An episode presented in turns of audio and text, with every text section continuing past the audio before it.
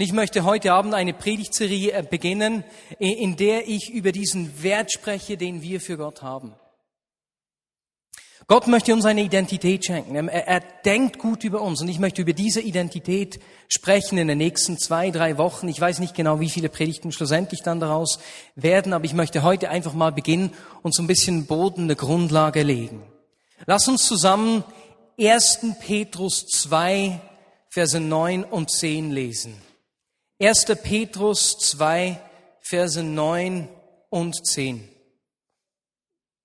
Ihr aber seid ein auserwähltes Geschlecht, eine königliche Priesterschaft, ein heiliger Stamm, ein Volk, das sein besonderes Eigentum wurde, damit ihr die großen Taten dessen verkündet, der euch aus der Finsternis in sein wunderbares Licht gerufen hat.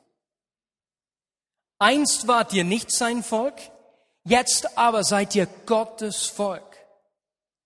Einst gab es für euch kein Erbarmen, jetzt aber habt ihr Erbarmen gefunden. Du bist auserwählt. Diese Bibelstelle, das ist ziemlich ermutigend, das ist recht heftig. Ich möchte gerne wissen, was löst das bei dir aus? Du bist auserwählt. Unwahrscheinlich. Und diese Bibelstelle bringt etwas Klasse auf den Punkt. Habt ihr das gemerkt? Und zwar steht hier, ihr seid ein auserwähltes Geschlecht, damit ihr verkündigt, damit ihr was tut. Ihr seid etwas, dass ihr etwas tut. Gott schenkt uns seine Identität und aus dieser Identität kommt unser Handeln. Das Tun kommt aus meinem Sein. Jetzt bei uns in unserer westlichen Kultur ist es oftmals umgekehrt, ne? Das Sein kommt aus meinem Tun. Ich bin wer, wenn ich mich gut kleide, wenn ich die richtigen Marken anziehe. Ich bin wer, wenn ich eine tolle Leistung erbringe, wenn ich einen coolen Job habe. Aber auch bei uns Christen ist es oft so, dass das Tun unsere Identität bestimmt. Es versteckt sich dann manchmal einfach etwas frömmeliger. Ne? Und das Ziel dieser Predigtserie, die ich heute beginne, ist, dass wir etwas von dieser Identität verstehen und erfassen, die Gott uns schenken möchte.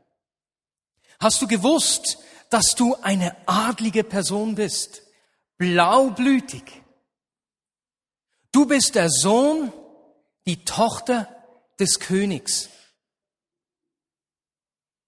Was bedeutet es, ein Sohn, eine Tochter des Königs zu sein? Was sind so Eigenschaften, eines Prinzen, einer Prinzessin. Das werden wir in den nächsten Wochen rausfinden. Das Tun kommt aus meinem Sein. Die Frage, wer ich bin, welche Identität mir Jesus gibt, ist deswegen zentral. Und ich möchte eine weitere Bibelstelle anschauen, die etwas über dieses Wesen aussagt, das Gott uns schenkt. Kolosser 3, 4. Doch wenn Christus euer Leben in seiner Herrlichkeit erscheint, wird sichtbar werden, dass ihr an seiner Herrlichkeit teilhabt. Gott will uns an seiner Herrlichkeit teilhaben lassen. Das habe ich auch schon gesagt. Jetzt, wer von euch weiß, dass Herrlichkeit nicht ein Ort ist, sondern ein Zustand? Der Autor spricht hier nicht vom Himmel. Weißt du, wenn wir mal in den Himmel kommen, dann werden wir an der Herrlichkeit teilhaben, denn diese Herrlichkeit erfüllt den Himmel. Klar ist es im Himmel herrlich. Klar ist diese Herrlichkeit sichtbar im Himmel. Weißt du auch weswegen? Weil Herrlichkeit ein Zustand ist, der in der Gegenwart Gottes herrscht. Es ist ein Ausdruck seiner Gegenwart. Und wenn er mir Anteil an seine Herrlichkeit gibt, heißt das nichts anderes als, ich will mit meiner Gegenwart in deinem Leben gegenwärtig sein. Ich bin da, ich will in dir leben. Römer 3, 23, alle haben gesündigt und die Herrlichkeit Gottes verloren. Ich habe das schon gesagt und ich, ich, ich sage es heute wieder, weil das so grundsätzlich ist, so unglaublich wichtig und das muss von uns vom Kopf ins Herz runterrutschen. Jesus ist nicht nur gestorben, weil Sünde in meinem Leben ist, um mich von den roten Zahn auf Null zu bringen, sondern weil das Merkmal seiner Gegenwart die Herrlichkeit Gottes nicht mehr sichtbar ist. Gott will nicht einfach nur meine Sünde wegnehmen, er will mir Anteil an seine Herrlichkeit geben. Ich darf Gottes Möglichkeiten, Gottes Größe ausstrahlen. Er hat sich entschieden, seine Größe, seine Möglichkeiten durch dich und durch mich sichtbar zu machen. Und wie ist das möglich? Indem er dich zu seinem Sohn und zu seiner Tochter gemacht hat. Johannes 1, Vers 12. All denen jedoch, die ihn aufnahmen und an seinen Namen glaubten, gab er das Recht, Gottes Kinder zu werden. Wenn du hier bist und noch keine persönliche Beziehung zu Jesus hast, es gibt einen Weg, wie du sein Kind werden kannst.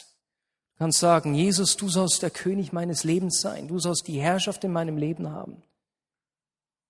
Ich will dir das Sagen in meinem Leben geben. Komm und begegne du mir. Du bist der Sohn, die Tochter des Königs. Dein Vater ist der oberste Herrscher der Welt. Du bist dazu geschaffen, seine Herrlichkeit auszustrahlen.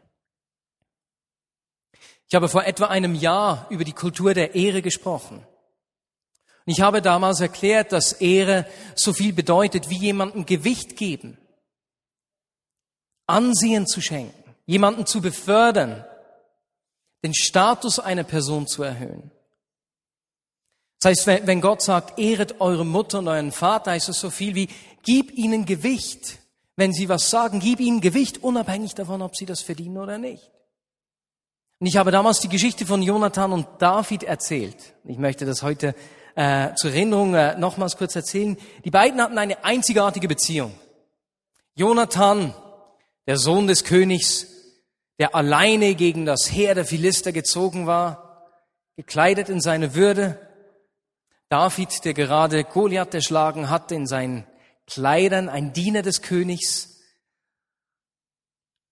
einfach mit einer, wie sagt man, Schleuder, vielen herzlichen Dank, zehn Punkte, mit einer Schleuder ausgerüstet. Und da steht nun dieser Diener des Königs in seinen einfachen Kleidern mit seiner Schleuder, daneben der Sohn des Königs mit dem Bogen, dem Schwert und den vornehmen Kleidern. Und was macht dieser Jonathan? Er zieht sich seine Kleider aus, er zieht seinen Bogen aus, nimmt sein Schwert und gibt es dem David. Ich, der Diener des Königs, und wow, die ganze Würde. Siehst du, was in dieser Beziehung geschieht? Da verändert sich ein Status. Hey, mit was habe ich das verdient? Jonathan, wow, ich, äh, ich bin doch nur ein, ein Diener. Und der Status in der Beziehung dieser beiden hat sich in diesem Moment verändert. Und genau das tut Ehre. Ich transportiere den Status meines Lebens und gebe dir was. Ich, ich gebe dir Gewicht. Ich befördere dich. Und genau das hat Gott mit uns gemacht. Wir waren Sünder und er macht uns Summ zu seinen Kindern, zu Miterben. Nicht, weil wir etwas dafür getan hätten, es verdient hätten oder so, einfach so. Eine neue Identität schenkt er uns. Mensch, du, du magst allerhand Schuld und Fehler in deinem Leben haben, du magst in Scham gefangen sein, aber ich befördere dich, ich mache dich zu meinem Kind. Ich bevollmächtige dich mit meinem Geist, dem gleichen Geist, der mich, Jesus, bevollmächtigt hat, meine Herrschaft sichtbar zu machen. Siehst du etwas von diesem Wert, den Gott uns gibt? Diese Identität, du bist Sohn, du bist Tochter des Königs. Du bist ein Prinz, eine Prinzessin. Jetzt, wir Schweizer haben so ein bisschen gespaltenes Verhältnis zu äh, Königen. Erstens haben wir selbst keinen König. Zweitens, so Alleinherrscher, die sind schon mal ziemlich ähm, abstrus, oder? Liebe nicht zu viel Macht bei einer Person, deswegen haben wir sieben Bundesräte. Und wir können uns gar nicht so recht vorstellen, wie das ist, einen König zu haben. Oder wir, wir mögen das nicht. Und deswegen haben wir auch Mühe zu sagen, ich bin ein Prinz. Ich bin erwählt. Hm, das ist mir zu, ähm, so speckt. Hä? Sehr gut. Merci. Aber lass uns mal schauen, was die Aufgabe eines Königs war in dieser Zeit. Ein König, der hatte unglaublich große äh, Vollmachten, gar keine Frage. Der konnte sich Mitarbeiter einfach so holen, die mussten mithelfen, Städte befestigen und so weiter und so fort. Der durfte sich Frauen nehmen, äh, der hat Steuern gekriegt, also das war auf jeden Fall ein tolles Vorrecht. Aber weißt du, was die Aufgabe des Königs war? Die Aufgabe des Königs, er war der oberste Herrscher des Volkes. Seine Aufgabe war es sicherzustellen, dass die Armen genügend Hilfe erhalten und alle Menschen, die unter seiner Herrschaft waren, den Segen Gottes erfahren haben. Das war seine Aufgabe. Er musste sicherstellen, dass alle Menschen, die unter seiner Herrschaft lebten, den Segen Gottes erlebten, in diesem Segen lebten. Jetzt, man wurde nicht einfach so König. So, machen wir mal meine Karriereplanung. Was könnte ich da noch? Ähm, ja, der Wirtschaft arbeiten ist nicht so wirklich mein Ding. Sport, das hat nicht geklappt, da bin ich zu wenig gut. König, ha, ich könnte König werden. Wo kann man sich da, welche Schule, wo, ähm, wie sehen da die Auswahlkriterien aus? Verstehst du? König kannst du nicht einfach so selbst werden, auch Priester nicht. Du musstest als König geboren werden, in eine Familie reingeboren. Und stell dir vor, in diese Würde hinein bist du geboren worden. Und wir Schweizer haben eben ein Problem so mit Alleinherrschen. Wir haben so mit König und so, das ist etwas ab, ab, äh, suspekt.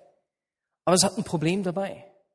Wenn wir nicht verstehen, dass wir Söhne und Töchter des Königs sind, dass wir Prinzen und Prinzessinnen sind, ausgerüstet mit allen Vollmachten, die damit kommen, werden die Menschen um uns herum den Segen Gottes, den er ihnen zeigen wir nicht erleben.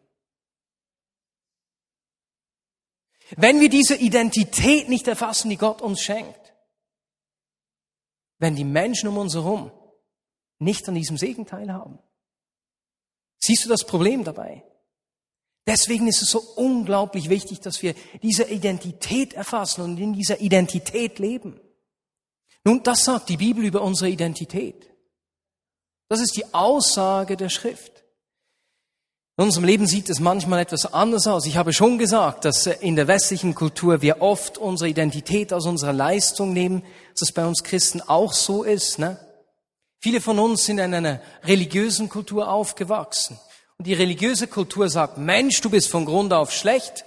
Wenn man dir nicht sagt, was du tun sollst, machst du es auf jeden Fall falsch. Dann tust du das Falsche. Nur wem muss man sagen, was er tun soll. Nicht eine Prinzessin, nicht einem Prinz, einem Sklaven.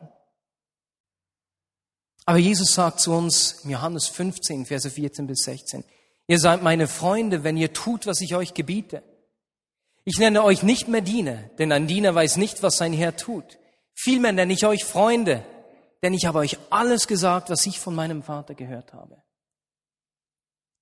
Jesus sagt, ihr seid meine Freunde, wenn ihr meine Gebote haltet. Und das kann auch wieder sowas auslösen bei uns. Ich muss euch eine kleine Geschichte erzählen. Er sagt hier nicht, du musst dir diese Freundschaft erkaufen. Du musst gehorsam sein, dann kannst du mein Freund sein. Mach zuerst, was ich dir sage. Ich war in der Schule und da gab es diesen Sohn des Professoren, der saß neben mir.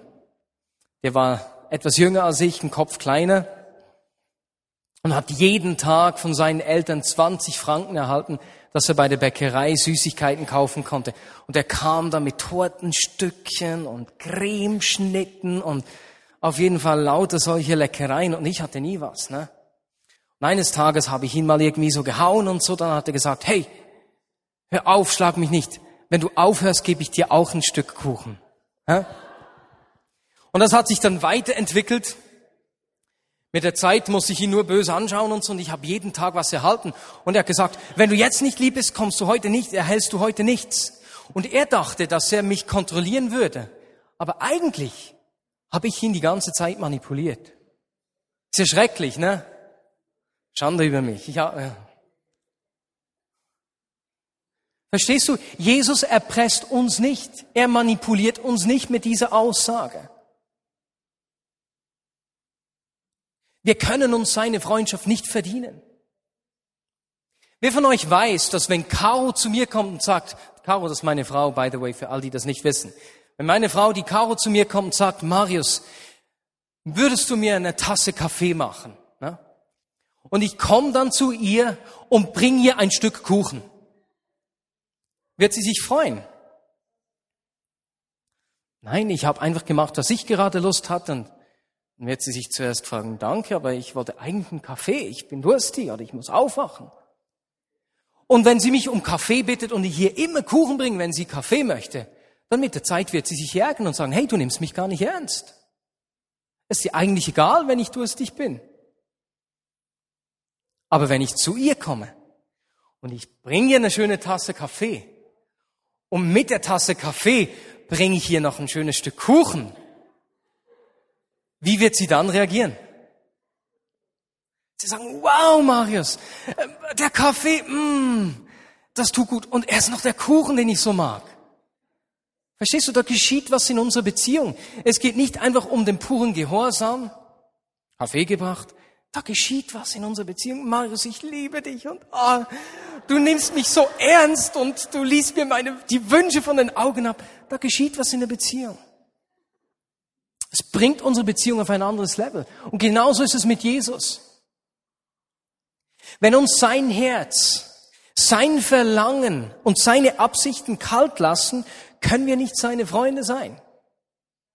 Nicht, weil er sagen würde, hey, jetzt bin ich beleidigt, jetzt bist du nicht mehr mein Freund. Ne? Das ist etwas menschlich. Nein, sondern weil Freunde aneinander Anteil haben, weil sie sich füreinander interessieren, ist es von meiner Seite nicht möglich, sein Freund zu sein. Freunde interessieren sich füreinander. Und wenn die Dinge, die Jesus bewegen, mich bewegen, dann kommt unsere Beziehung auf eine andere Beziehungsebene. Ihr seid meine Freunde, wenn ihr tut, was ich euch gebiete. Ich nenne euch nicht mehr Diener, denn ein Diener weiß nicht, was sein Herr tut. Vielmehr nenne ich euch Freunde, denn ich habe euch alles gesagt, was ich von meinem Vater gehört habe. Und ich möchte, dass wir uns hier jetzt äh, Zeit nehmen, Zuerst 30 Sekunden und jeder für sich eine Frage überlegt und beantwortet. Wo stehst du in dieser Beziehung zu Jesus? Stehst du, wo gibt es Aspekte, wo du unter diesem Leistungsdruck stehst? Oder wo lebst du aus diesem Wissen, hey, er hat mich befördert? Und wie äußert sich das in deinem Leben? Wir werden uns jetzt einen Moment Zeit nehmen, wo sich das jeder für sich überlegt und dann werden wir wieder zu zweit austauschen danach. Wie, wo stehst du in deiner Beziehung zu Jesus?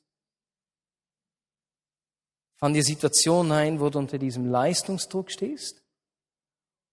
Oder wo fallen dir Situationen ein, wo du aus diesem Wissen lebst, dass er dich befördert hat, dir eine neue Identität gegeben hat? Und jetzt für alle die Menschen, die erst zu denken beginnen, wenn sie ihren Mund dazu bewegen können, zu denen zähle ich auch. Jetzt dürft ihr mit der Person neben euch austauschen. Wie sieht das aus? Die gleichen Fragen nochmals. Wo stehst du in deiner Beziehung zu Jesus?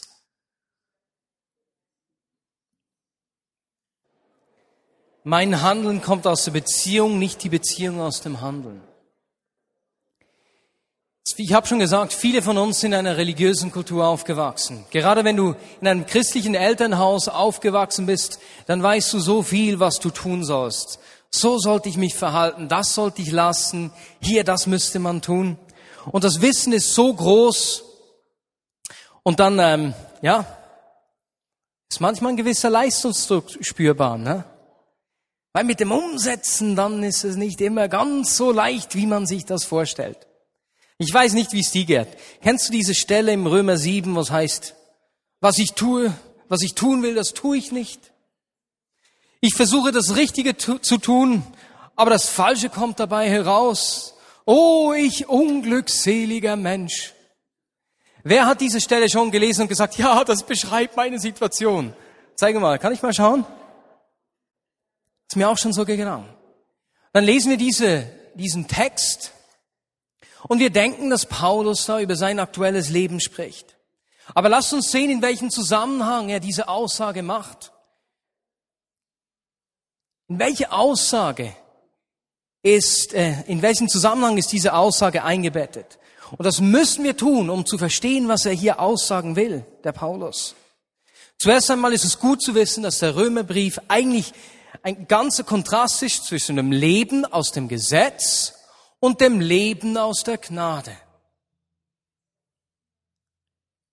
Und dann beginnt Paulus im Kapitel 6 diese, dieses, diese Aussage aufzubauen. Er sagt da, ich bin mit Christus gestorben, so lebe nicht mehr ich, sondern Christus lebt in mir. Genauso müsst ihr von euch selbst denken.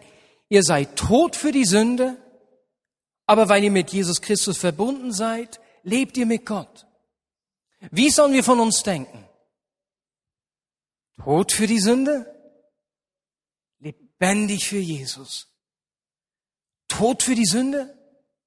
Lebendig für Gott.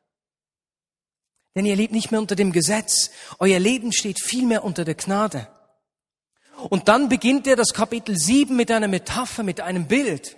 Und er sagt, wenn eine Frau mit einem Mann verheiratet ist und sich mit einem anderen Mann einlässt, begeht sie Ehebruch. Aber wenn dieser Mann stirbt, ist sie frei zu heiraten, wen sie will. Wovon spricht Paulus hier? Wenn wir weiterlesen, sagt er, wir waren mit dem Gesetz verheiratet. Dieses Gesetz sagte mir all die Dinge, die ich tun sollte, aber ich konnte sie nicht. Ich war unfähig, diese Dinge zu tun. Aber der alte Mann, das Gesetz ist gestorben. Siehst du das Bild? Und nun bin ich mit einem neuen Mann verheiratet. Mit der Gnade. Und er geht weiter und sagt, hey, mit dem alten Mann verheiratet zu sein, das war echt frustrierend. Er sagte mir all die Dinge, die ich tun sollte und die ich nicht tun konnte. Ich habe eigentlich damit übereingestimmt, aber ich war einfach nicht fähig, so zu leben. Und so ist diese Stelle in Römer 7 eine Beschreibung des Lebens von Paulus unter der Herrschaft des alten Mannes, unter der Herrschaft des Gesetzes. Und dann sagt er, ach ich unglückseliger Mensch, wer wird mich aus diesem elenden Zustand retten? Und spricht von dem Zustand, unter dem er war, als er mit dem Gesetz verheiratet war. Dann sagt er, Jesus hat es getan. Ich danke Gott, dass er mich davor gerettet hat. Paulus sagt nicht, so lebe ich jetzt, sondern er sagt, so habe ich gelebt. Aber jetzt bin ich ein neues Wesen. Ich bin mit einem neuen Mann verheiratet. Und dieser Mann sagt mir nicht nur, was richtig ist, er gibt mir ein neues Herz. Oftmals stehen wir in der Versuchung, mit diesem neuen Mann zu leben und die Regeln mitzunehmen.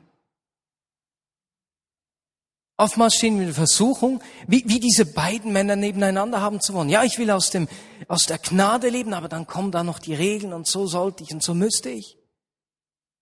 Und das geht nicht. Wenn ich nicht in dieser Gnade lebe, wenn ich nicht die erfasst habe und das zu meiner Identität geworden ist, dann lebe ich unter dem Gesetz. Du bist dann nicht mehr unter dem Gesetz, wenn du diese Gnade angenommen hast und dass dein Wesen bestimmt deine Identität gibt. Du aus dieser Gnade raus lebst. Nehmen wir ein Beispiel. Beispiel Perfektionismus. Perfektionismus ist der Versuch der Angst, ähnlich wie Gott zu sein. Perfekt muss alles sein. Ne? Und wenn du dann so perfektionistisch veranlagt bist, dann hast du Angst zu versagen. Was, wenn ich jemanden nach Hause einlade? Bei mir ist nicht gut aufgeräumt zu Hause. Was werden die Menschen nur von mir denken? Was werden sie über mich sagen? Dann sorge ich mich um mein Image. Deswegen, damit ja niemand schlecht über mich denkt oder schlecht von mir spricht. Und das ist eigentlich ein Zeichen, dass du noch nicht mit dir selbst geklärt hast, dass du ein Sohn, eine Tochter des Königs bist. Angst beschreibt die Identität eines Sklaven. Aber Gott hat uns befördert und uns eine neue Identität gegeben. Wir sind verwandelt worden. Gott weiß genau, wie es um mich steht, wie es mit meinem Herz aussieht. Er kennt die schöne und die dunklen Seite meines Seins und er sagt, hey, ich befördere dich. Er denkt besser über mich als ich selbst. Und damit geschieht was in mir. Dadurch, dass er mich befördert hat und mir diesen Platz gibt, da muss ich nicht mehr aus Angst versuchen, das Richtige zu tun, sondern ich will nicht mehr länger das Falsche tun, denn ich bin der Sohn, die Tochter des Königs. Und damit sind wir nicht mehr von Angst getrieben, sondern aus Ehre. Ein Prinz, eine Prinzessin zieht ihre Motivation aus dieser Ehre, aus diesem Wissen, ich bin auserwählt, ich bin ein Prinz, ein Sohn, eine Tochter des Königs. Ich will das Richtige tun, denn ich weiß, wer ich bin. Ich will nicht neben dem neuen Mann der Gnade noch den alten Mann, das Gesetz als Liebhaber haben. Ich habe eine neue Identität erhalten. Lasst uns beten. Das ist für uns, ist für mich so wichtig geworden, dass wir diese Identität erfassen und beginnen mehr und mehr aus diesem Wissen, Kinder des Königsseins zu leben. Und Jesus, ich bitte dich, dass du das unseren Herzen heute und in den kommenden Wochen immer mehr auch aufschließt. Jesus, gerade dort, wo wir in unserem Leben versuchen, mit beiden Männern zu leben, Gnade und den Regeln. Jesus, ich bitte dich, dass du uns einfach dieser Identität richtig tief ins Innerste rutschen lässt. Zu verstehen, dass du uns befördert hast. Dass es nicht was ist, was wir uns erarbeiten müssen, nicht aufgrund meiner Leistung, sondern dass du dich entschieden hast, uns zu befördern, uns zu Kindern zu machen. Amen.